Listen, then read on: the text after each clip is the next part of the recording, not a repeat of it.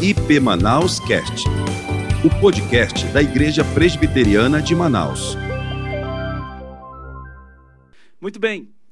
Sexta-feira passada, nós compartilhamos sobre a, a mensagem da cruz. Cristo crucificado. Hoje nós vamos falar sobre a ressurreição de Cristo.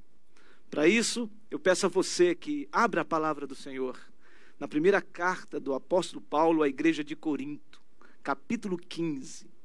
Por favor, 1 Coríntios, capítulo 15. Então você abra a Bíblia, compartilhe agora com a sua família a palavra de Deus. E nós vamos ler alguns versículos do capítulo, por ser extremamente grande em termos de versículos.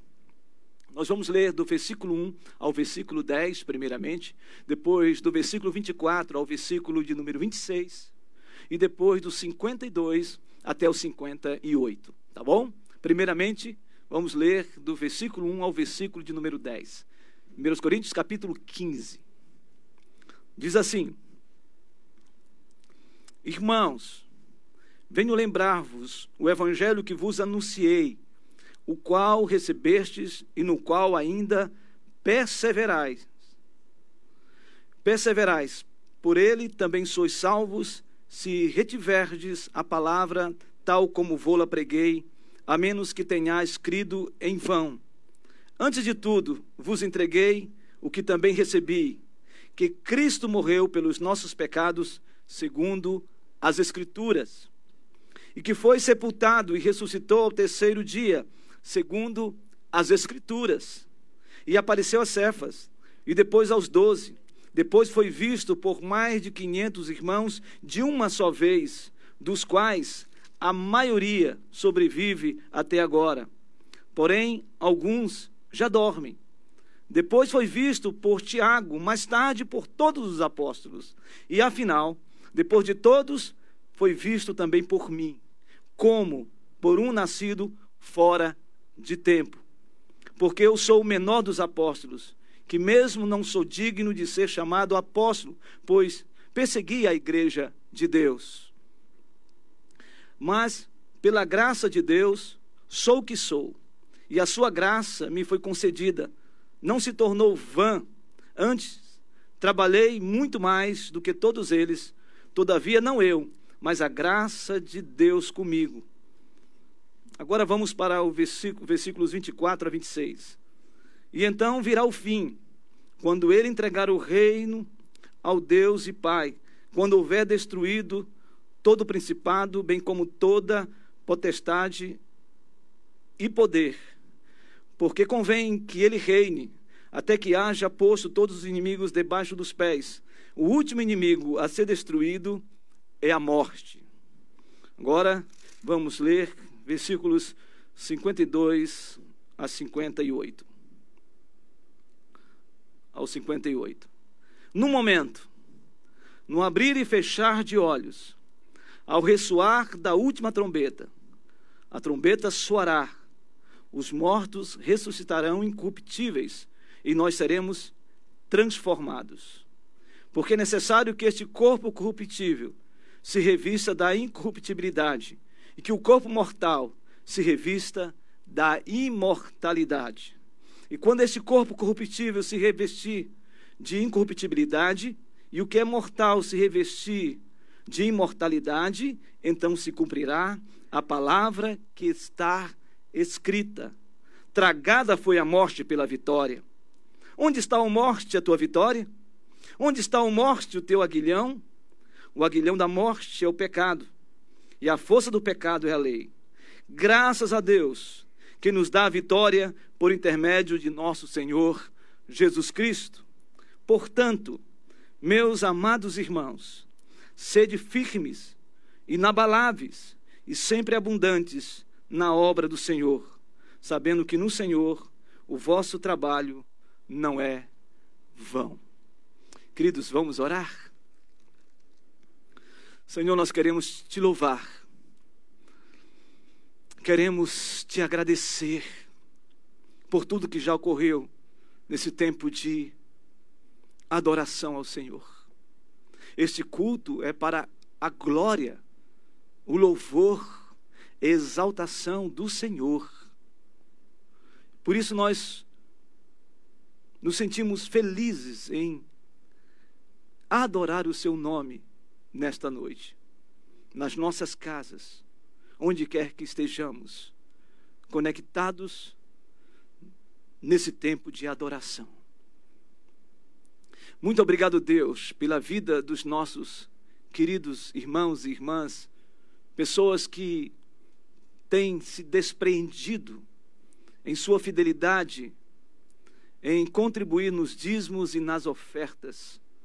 Que o Senhor abençoe, que o Senhor venha trazer provisão, provisão material, provisão emocional, provisão espiritual sobre cada um dos queridos. E, ó Deus, aqueles que não podem contribuir por causa do desemprego, por causa das dificuldades, Senhor, abre portas no meio dessa crise. Muda a história, Senhor.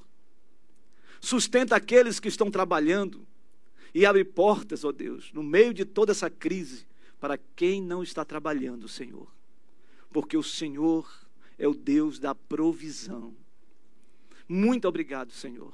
Agora ilumina nossa mente e nosso coração, para que possamos entender e compreender a Sua palavra. Em nome de Jesus. Amém. O tema da nossa mensagem é a ressurreição de Cristo. A ressurreição de Cristo é o penhor, é a garantia da nossa ressurreição. Calvino disse que 1 Coríntios capítulo 15 é o discurso mais contundente, robusto teologicamente, que é narrado pelo apóstolo Paulo a respeito da ressurreição de Cristo. Paulo escreveu esta carta para uma igreja basicamente formada por cristãos gregos. E os cristãos gregos estavam enfrentando um dilema na igreja, uma influência de uma filosofia também grega, onde eles criam a filosofia grega na imortalidade da alma, mas eles negavam peremptoriamente a ressurreição do corpo. Na verdade, os gregos eles eram dualistas. Ou seja, para eles a alma era essencialmente boa e o corpo essencialmente mal. O corpo era a prisão da alma, um claustro. Então, para que houvesse a purificação, a libertação da alma do corpo, dois aspectos faziam parte da filosofia e do pensamento grego em termos de purificação da alma. Primeiro, a alma ou ela era purificada e liberta do corpo através da autoflagelação. Quanto mais eles se autoflagelavam, mais purificação acontecia e a alma então se liberava, se libertava do corpo. O segundo era pela licenciosidade. Os gregos entendiam que quanto mais eles praticavam prazeres, eles se prostituíam, eles praticavam prazeres imorais, mais isso purificava o corpo e também libertava a alma. Paulo vai falar de que a ressurreição do corpo é uma realidade espiritual. Porque se Cristo ressuscitou, nós também ressuscitaremos. E é interessante porque nós encontramos ah, esse embate entre o pensamento grego da imortalidade da alma ah, em Atos capítulo 17, quando eles rejeitam claramente a ressurreição do corpo. A Bíblia diz que Paulo está evangelizando em Atenas, está apregoando o Evangelho, o Evangelho de Jesus. E ele ministra nas sinagogas e ministra também na ágora, ou seja, no mercado, a respeito desse Jesus.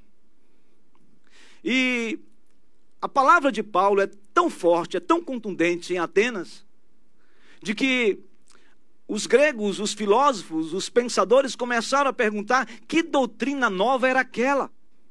Então eles chamam Paulo para ouvi-lo. E Paulo vai no Areópago, o lugar dos mártires, ou seja, o lugar onde se defendia uma causa, e ali as pessoas estabeleciam seus conceitos, os seus pensamentos filosóficos e defendiam de maneira apologética. E Paulo então vai falar para esses homens. E diz o texto bíblico que Paulo começa a pregar a respeito de Jesus, um Deus todo-poderoso, Criador dos céus e da terra, um Deus transcendente, um Deus que tem o domínio do universo e, ao mesmo tempo, um Deus imanente, um Deus interessado, um Deus que se preocupa com aquilo que ele criou. E ele então fala do Jesus encarnado. Aquele que João, no capítulo 1, versículo 14, disse: E o Verbo se fez carne e habitou entre nós, cheio de graça e de verdade. E vimos a sua glória, a glória do unigênito do Pai. E quando ele está falando sobre esse Jesus encarnado, ele diz algo interessante. Senhores atenienses, indo pelos lugares de Atenas, percebi que vocês são acentuadamente religiosos.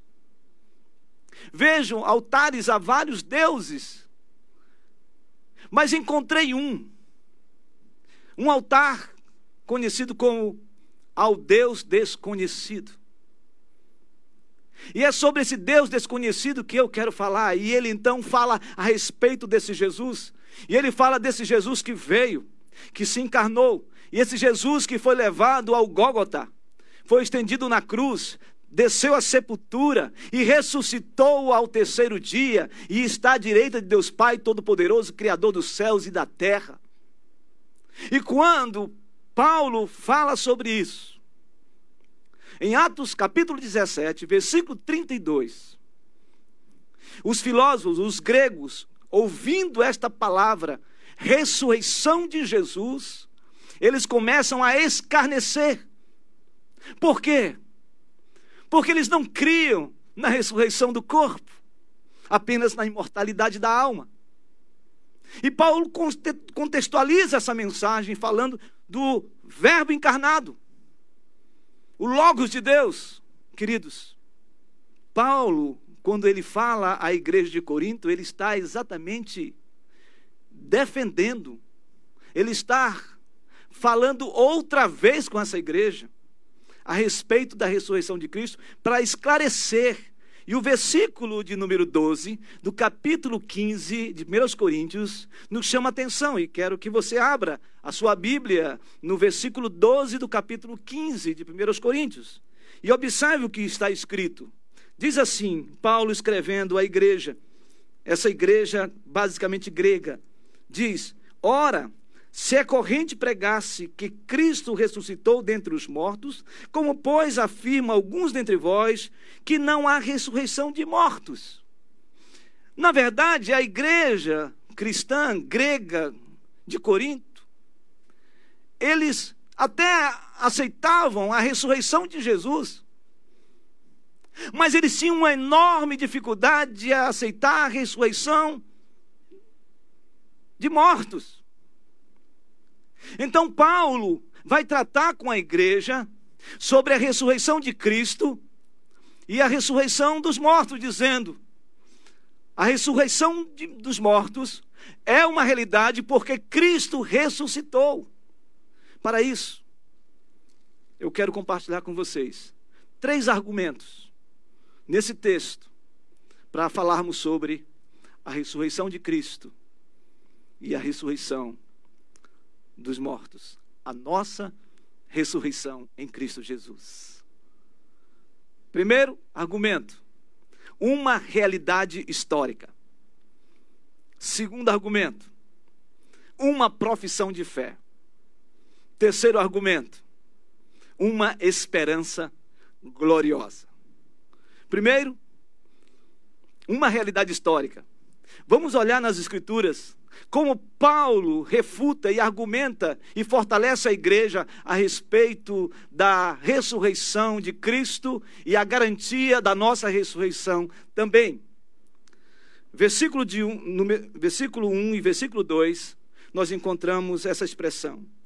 Irmãos, venho lembrar-vos o evangelho que vos anunciei, o qual recebeste e no qual ainda perseverais por ele também sois salvos, se retiverdes a palavra tal como vô-la preguei, a menos que tenhais crido em vão. A primeira realidade histórica que Paulo fala à igreja de Corinto é sobre o Evangelho. O Evangelho, ou seja, as boas novas. Ele está dizendo de que a realidade histórica é que eles foram alcançados pelo Evangelho. E é uma prova inequívoca de que Cristo ressuscitou e que este Evangelho tem um poder transformador na vida de uma pessoa. O que ele está dizendo à igreja de Corinto é de que o Evangelho os alcançou com poder e glória por causa do Cristo que foi à cruz do Calvário, desceu à sepultura e ressuscitou no terceiro dia. Esse é o plano da redenção. E ele está dizendo: vocês já conhecem Jesus. Então, se Cristo ressuscitou, creiam, vocês também ressuscitarão. É o evangelho que se cumpre na vida do povo da igreja de Corinto, e é o mesmo evangelho nas nossas vidas. Nós ressuscitaremos com Cristo por causa do Evangelho. No momento em que você se rendeu pela graça de Deus ao senhorio de Cristo, você agora já tem imputado no seu coração a eternidade. Portanto, a ressurreição de Cristo é a garantia clara de que eu e você, nós ressuscitaremos em nome de Jesus, por causa do Evangelho.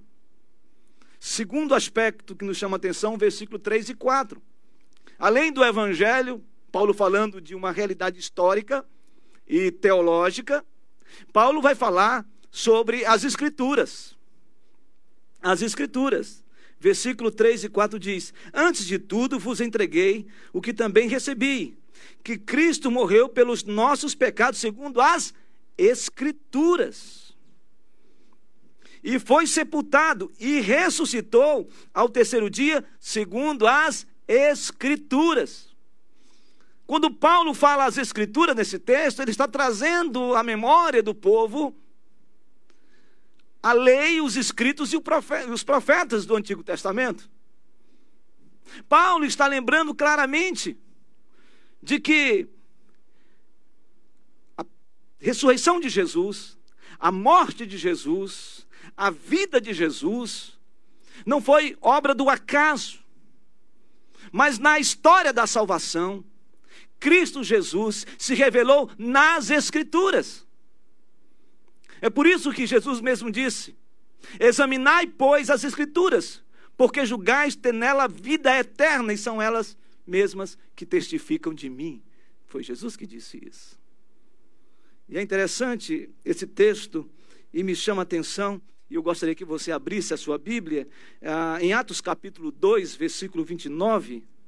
Atos 2, 29. Abra a palavra de Deus, querido, aí, por favor. Atos capítulo 2, versículo 29.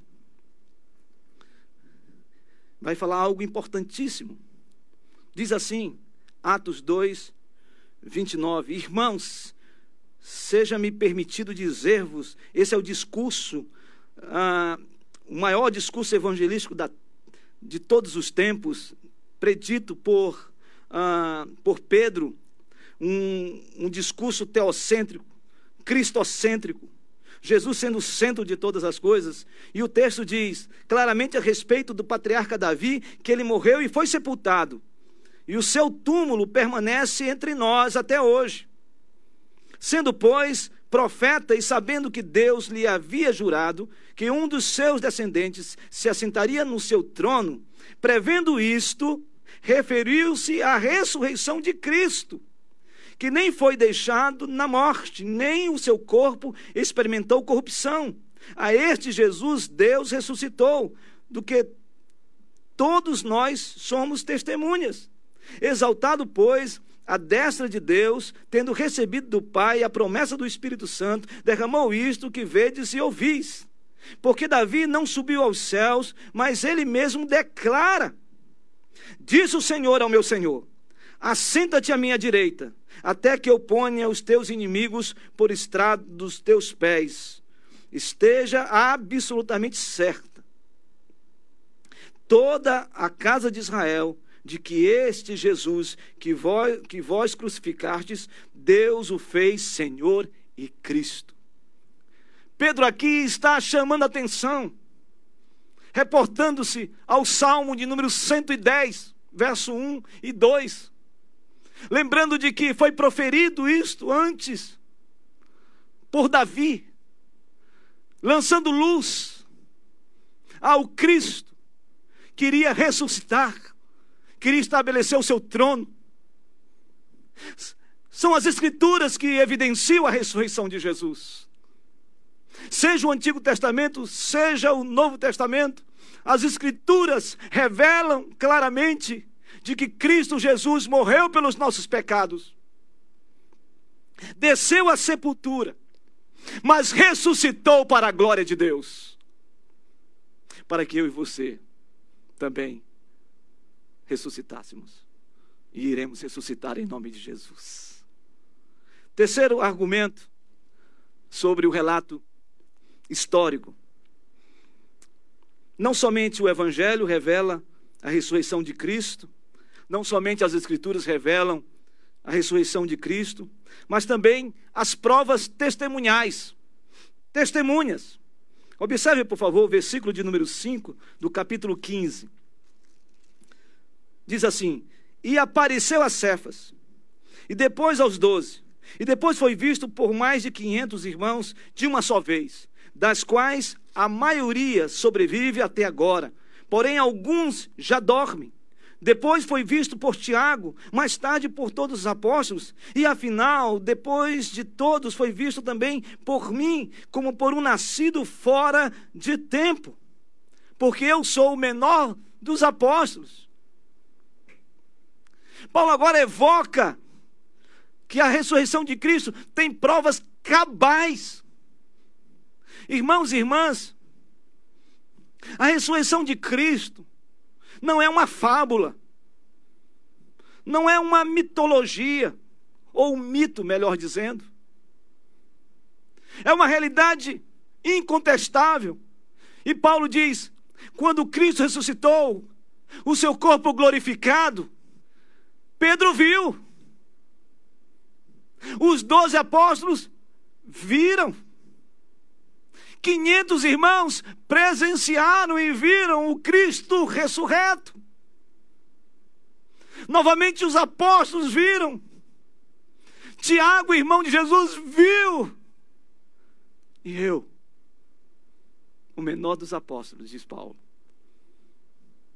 apóstolo dos gentios, nascido em fora de tempo, eu contemplei a face glorificada do meu Mestre. Algo me chama atenção numa experiência linda que nós encontramos no Evangelho de João, capítulo 20.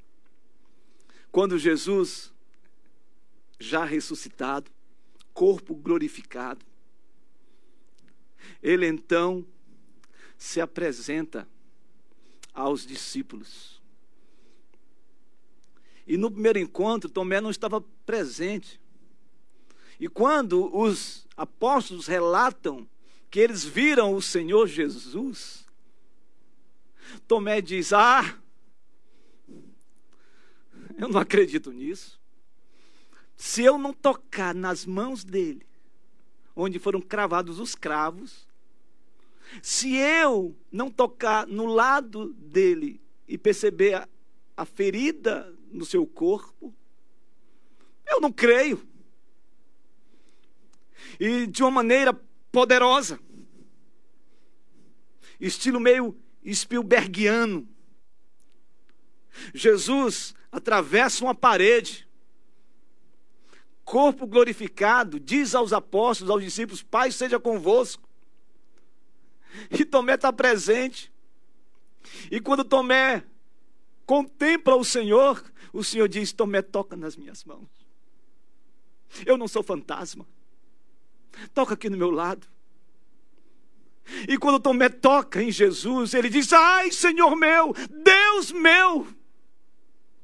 Que prova inequívoca, incontestável do Cristo glorificado, corpo totalmente envolvido de celestialidade. Meus queridos, se Cristo não ressuscitou, é vã nossa pregação, é vã nossa fé. Nesta noite eu quero dizer para você, você que conhece a Cristo, você que foi lavado pelo sangue do Cordeiro, saiba de uma coisa: Jesus, quando se apresentou a estes homens, não foi algo como que um fantasma, mas foi claramente com o corpo glorificado, corporalmente falando. Ele é o primeiro, ele foi o primeiro a ressuscitar e ser revestido de incorruptibilidade. Você sabe o que significa isso?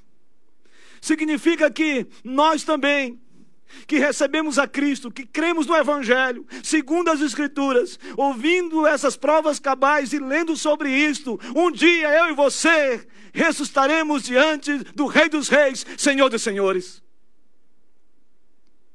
Uma realidade histórica.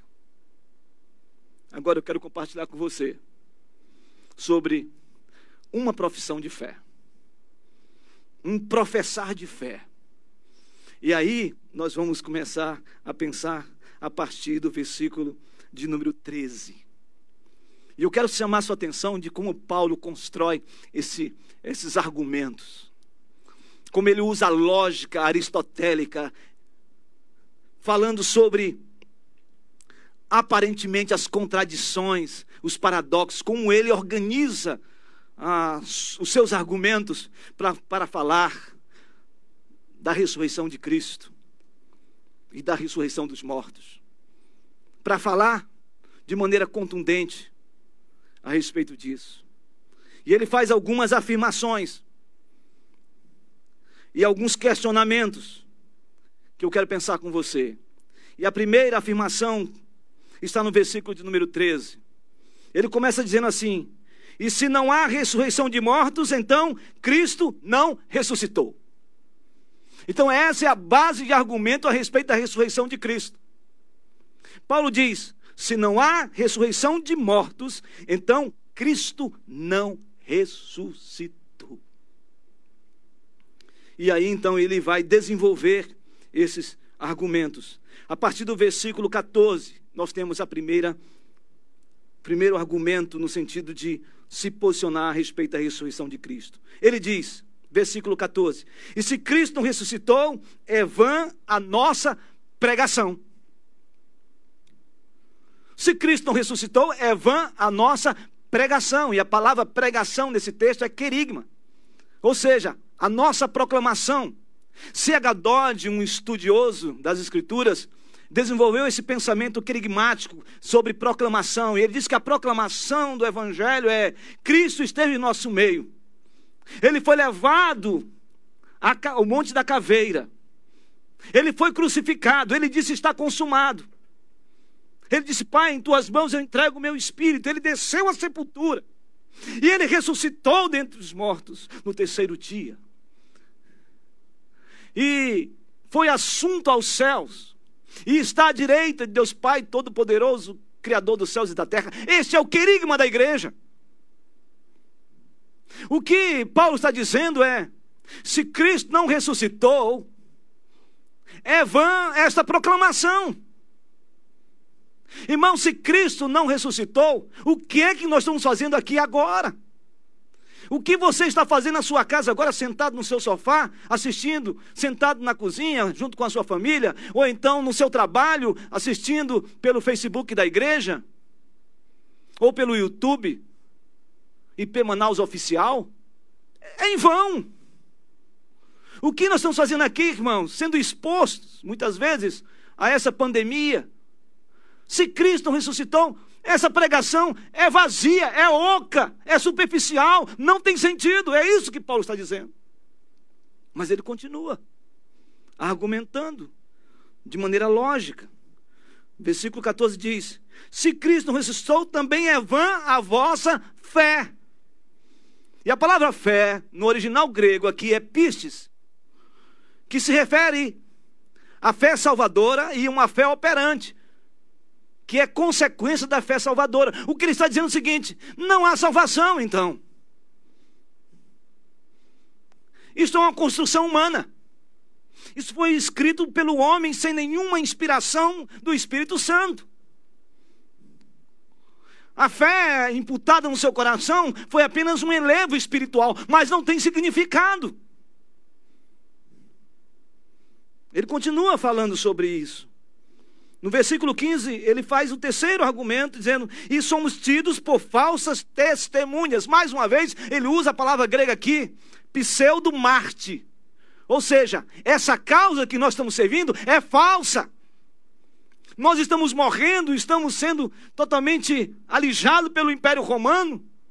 As cruzes estendidas desde Jerusalém até Roma, onde os cristãos são estendidos nas cruzes feito, passado betume e tocado fogo para iluminar à noite as estradas que vai até Roma. Tudo isso foi em vão. Isso é uma mentira. Isso é um engodo. Se Cristo não ressuscitou, o que ele está dizendo em termos de falsas testemunhas é: nós estamos dizendo o que Deus nunca disse. Paulo está falando com a igreja. Paulo está falando para você, meu irmão, minha irmã, que é confrontado o tempo todo, quando as pessoas dizem que você de fato é um cristão, você é um crente.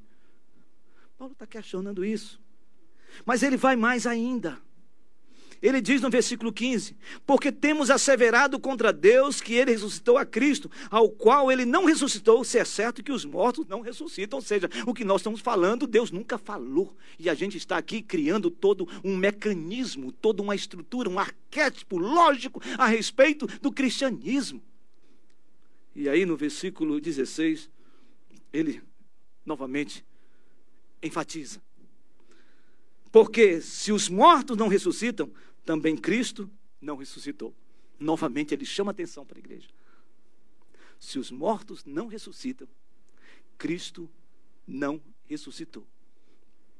E aí vem o último argumento, que está no versículo 17 ao versículo de número 19. Ele diz assim: E se Cristo não ressuscitou, é vã a vossa fé e ainda permaneceis nos vossos pecados.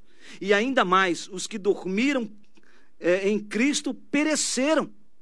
Ou seja, se Cristo não ressuscitou, a gente continua ainda em penitência. Permanecemos no nosso pecado de morte, em sofrimento, em agonia, em angústia. É isso que Paulo está dizendo. E mais ainda, os que morreram crendo em Cristo pereceram. Em outras palavras, o que Paulo está falando aqui é sobre esse pensamento hedonista que existe e que tem invadido muitas vezes a igreja. Hedonismo é um pensamento onde as pessoas vivem o prazer pelo prazer. Ou seja, aproveitar tudo agora, porque morreu, bateu o catolé, foi-se acabou. É aquilo que as Escrituras nos afirmam: comamos e bebamos, porque amanhã morreremos. Então eu vou aproveitar a vida agora. Eu vou tomar todas as bebidas alcoólicas da face da terra. Eu vou me prostituir, eu vou me viciar, eu vou ficar completamente envolvido por todo tipo de adultério, eu vou viver minha vida completamente carnalizada. Porque amanhã eu morro e não tem sentido. Acabou tudo. Esse é o pensamento de muita gente.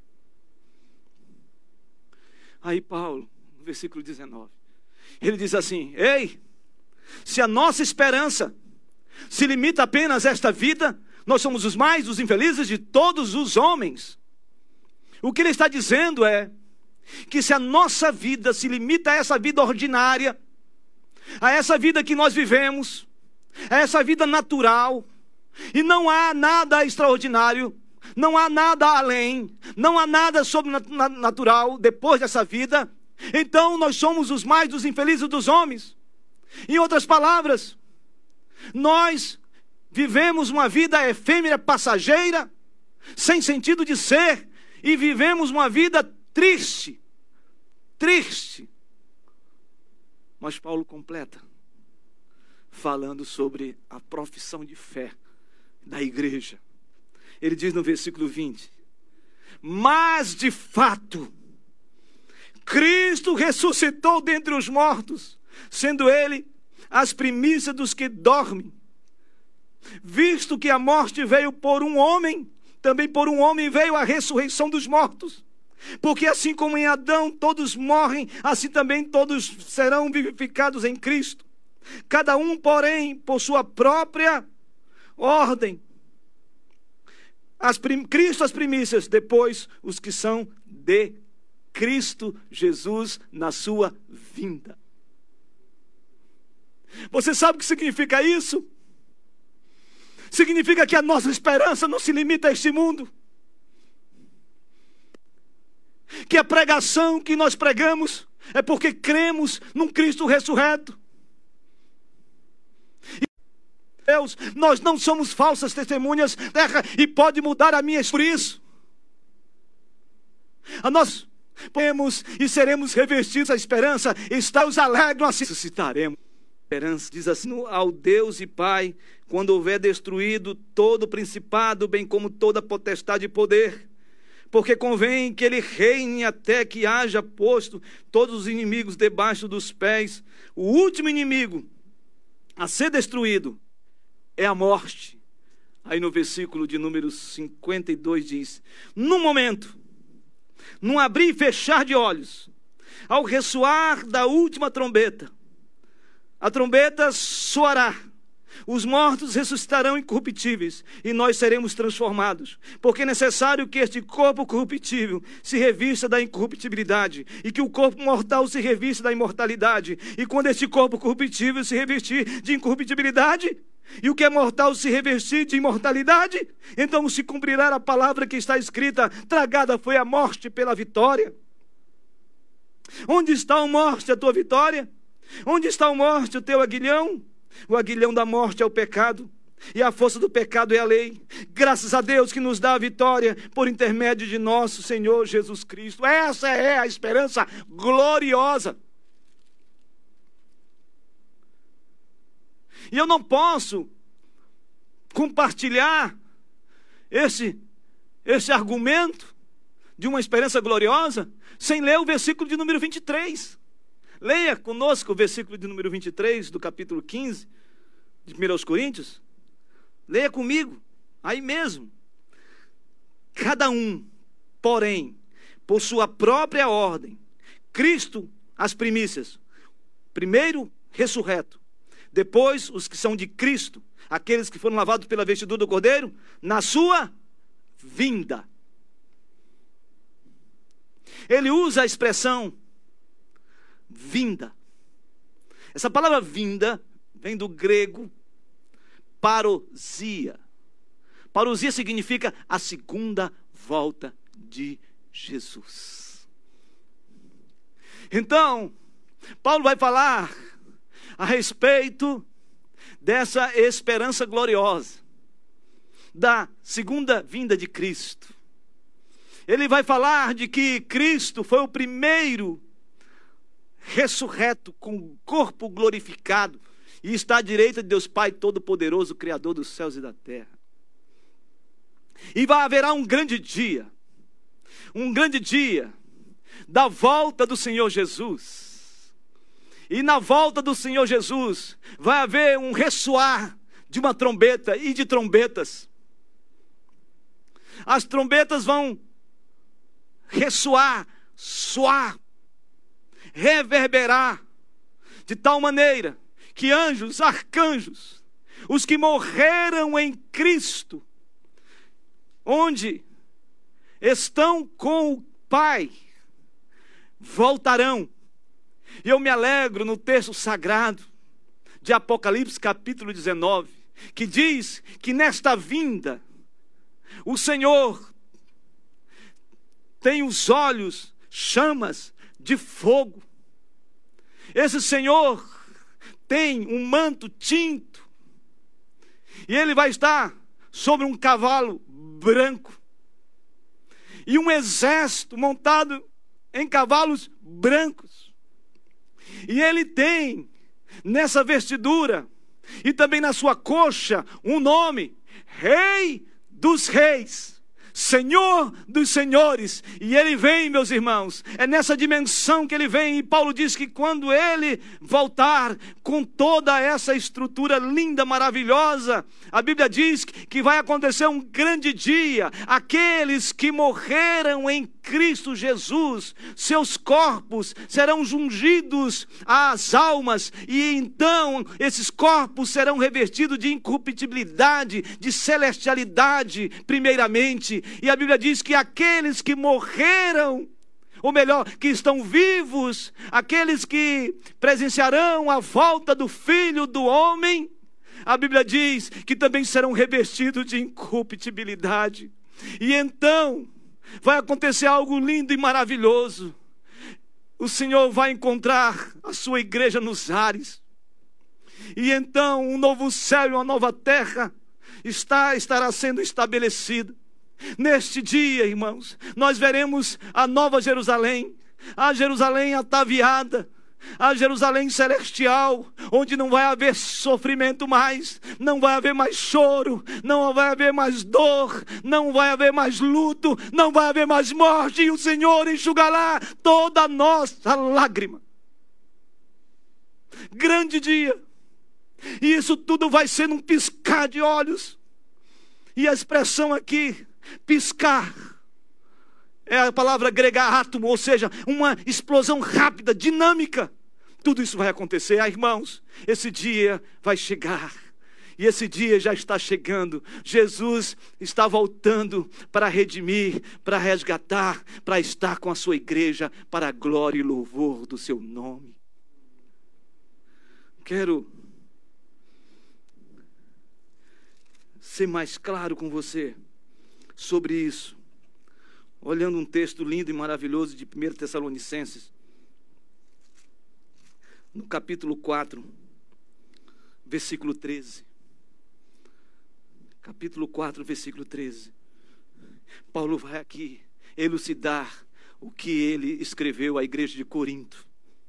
Diz assim: Não queremos, porém, irmãos, que sejais ignorantes com respeito aos que dormem, aos que morreram para não vos entristecerdes como os demais que não têm esperança. Pois se cremos que Jesus morreu e ressuscitou, assim também Deus, mediante Jesus, trará em sua companhia os que dormem.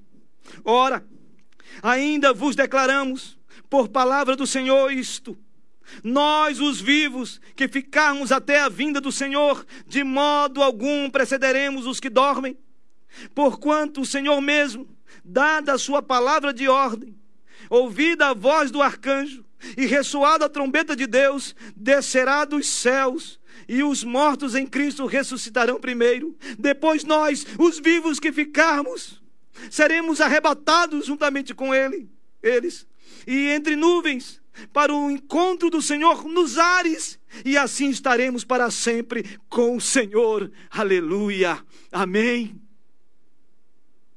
Essa é a esperança gloriosa. É isso que Paulo está falando à igreja de Corinto, e é isso que Paulo está falando à igreja de Tessalônica. É isso que a palavra de Deus está falando comigo e com você, meu irmão, nesta, nesta noite, noite de Páscoa, ressurreição de Jesus, de que Cristo vai voltar e que nós temos que estar preparados para isso. Precisamos ter uma vida mais íntima com Deus, precisamos ler mais as Escrituras, Olha, queridos, este é um grande momento que nós estamos experimentando, apesar de todo esse drama, essa coisa terrível que está acontecendo com a Covid-19.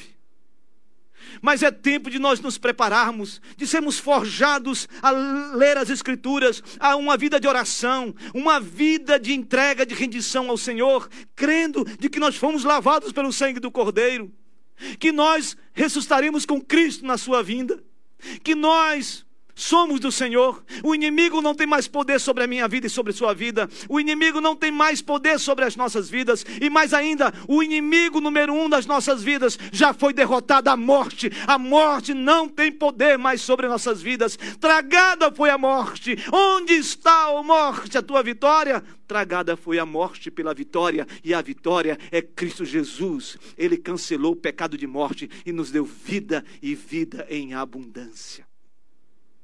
Quero concluir, queridos. Quero concluir de maneira proposital. Eu deixei o versículo de número 58 para lermos juntos.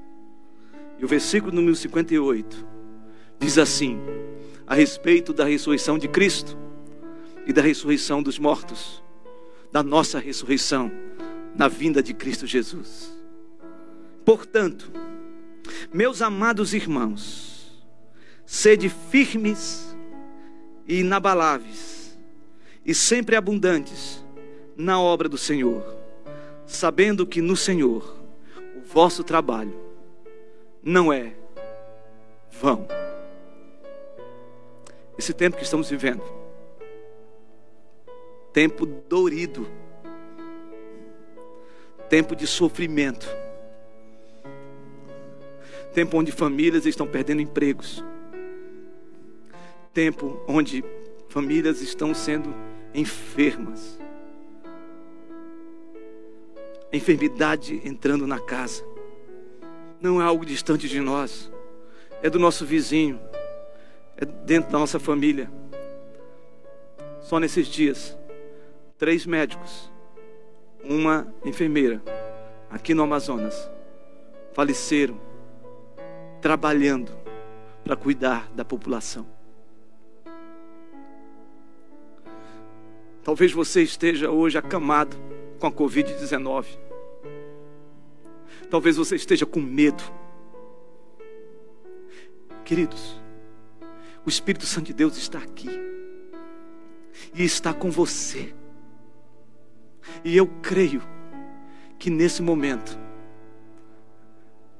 Ele tem esse poder de salvar sua vida, ou de edificar você que está com a sua fé em crise, você que está instável, você que está instável emocionalmente, espiritualmente e fisicamente. Esse texto diz algo maravilhoso. Meu querido, minha amada irmã, fique firme, permaneça firme, inabalável e sempre abundante na obra do Senhor. Então, permaneça firme. Não deixe que o medo lhe apavore e gere instabilidade em você. Não. Permaneça firme e seja inabalável. E a gente só pode ser tudo isso permitindo ser tratado por Deus. A salvação é um ato voluntário. É um ato intencional, único de Deus. Mas, querido, a santificação, há responsabilidade em nós. Responsabilidade em nós de santificar nossa vida. O Senhor disse: sede santo, como eu sou santo permaneça firme inabalável no Senhor, porque no Senhor o seu trabalho, a sua labuta, o seu enfrentamento não é em vão. A ressurreição de Cristo não foi em vão. A ressurreição de Cristo mudou a nossa vida. Assim como a morte dele mudou a nossa trajetória, quando ele entregou o seu corpo e entregou e derramou o seu sangue expiador na nossa vida, assim também a ressurreição de Cristo. Amados, é um completar de redenção na nossa vida. Filhos, minhas filhas em Cristo Jesus, amados e amadas do Senhor Jesus.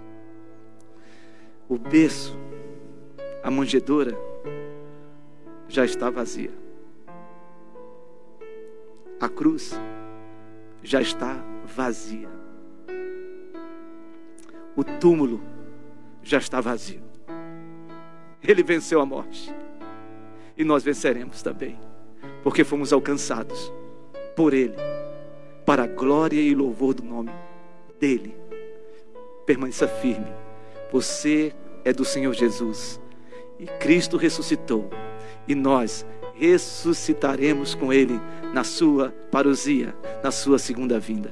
Que Deus o abençoe grandemente. E eu gostaria de orar com você, orar pela sua vida, orar para que Deus fortaleça você, que você permaneça inabalável, que você permaneça inabalável no Senhor, que você continue firme no Senhor e que nós possamos caminhar como igreja. E um grande dia vai chegar o grande dia da igreja, a igreja do Senhor espalhada na face da terra, com a vinda do nosso Senhor e Salvador Jesus Cristo. Vamos orar? Se você deseja orar comigo, eu quero convidar você a se ajoelhar. Há algo muito lindo na Igreja Presbiteriana de Manaus. A gente sempre diz, as pessoas que podem se ajoelhar, se ajoelham para orar. E por que nós fazemos isso? Fazemos isso com uma expressão de submissão a Deus, uma expressão de reconhecer que nós precisamos e dependemos unicamente da Sua graça, do Seu amor. E eu creio que nesta noite o Espírito Santo está enchendo a sua casa, dizendo: Jesus ressuscitou e nós ressuscitaremos com Ele.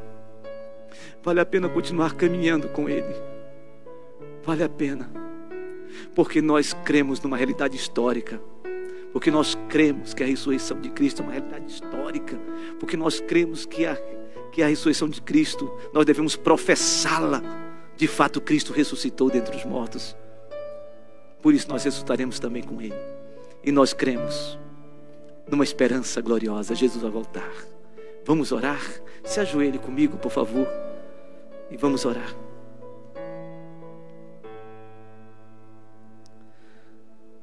Senhor,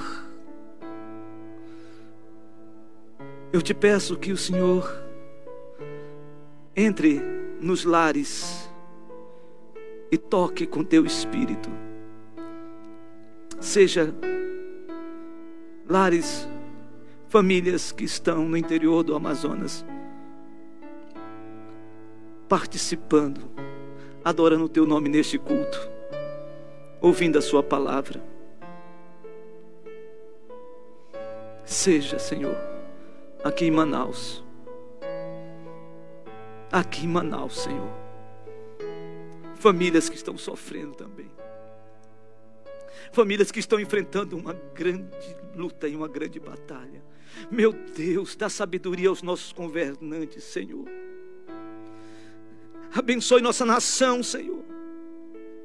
Abençoe nossa nação, Senhor. Basta um sopro do Senhor. E esta enfermidade, essa pandemia, é debelada em nome de Jesus. E agora, ó Deus, aqueles que estão abatidos, aqueles que estão enfermos, aqueles que estão sofrendo um abatido, o que está com medo, o que está assustado, ó Deus, tragada foi a morte pela vitória. Ó Deus, encha-nos de ânimo, de força, de um espírito de encorajamento, para não temermos, Senhor, porque seja na dor, seja na alegria, ó Deus, nós serviremos ao Senhor, seja no sofrimento, seja no leito, ou seja numa celebração, nós serviremos ao Senhor. Por isso, Deus, nós nos humilhamos agora diante de Ti. E socorre nossa nação. Socorre as famílias de Manaus. Socorre as famílias do Amazonas. Socorre as famílias dos estados do Brasil. Socorre, Senhor. Socorre, Senhor. Socorre, Senhor. Cristo ressurreto. Reanima o teu povo, levanta o teu povo. Oh Senhor, eu creio que um grande exército está sendo forjado nesse tempo. Oh Deus, nós nunca mais seremos os mesmos. Nós nunca mais seremos os mesmos. E um grande avivamento, um grande despertamento espiritual está por vir. Por isso eu te peço, Senhor Deus, abençoe o teu povo. Guarde os meus irmãos, minhas irmãs, os nossos amigos queridos que estão nos assistindo agora. E toca, Senhor, porque de joelho é melhor, Senhor. É melhor reconhecer a tua grandiosidade, a tua soberania, a tua autoridade. Muito obrigado, Senhor, porque o Senhor reina, o túmulo está vazio e a vitória já foi completamente estabelecida em nome de Jesus. Em nome de Jesus. Amém, Senhor.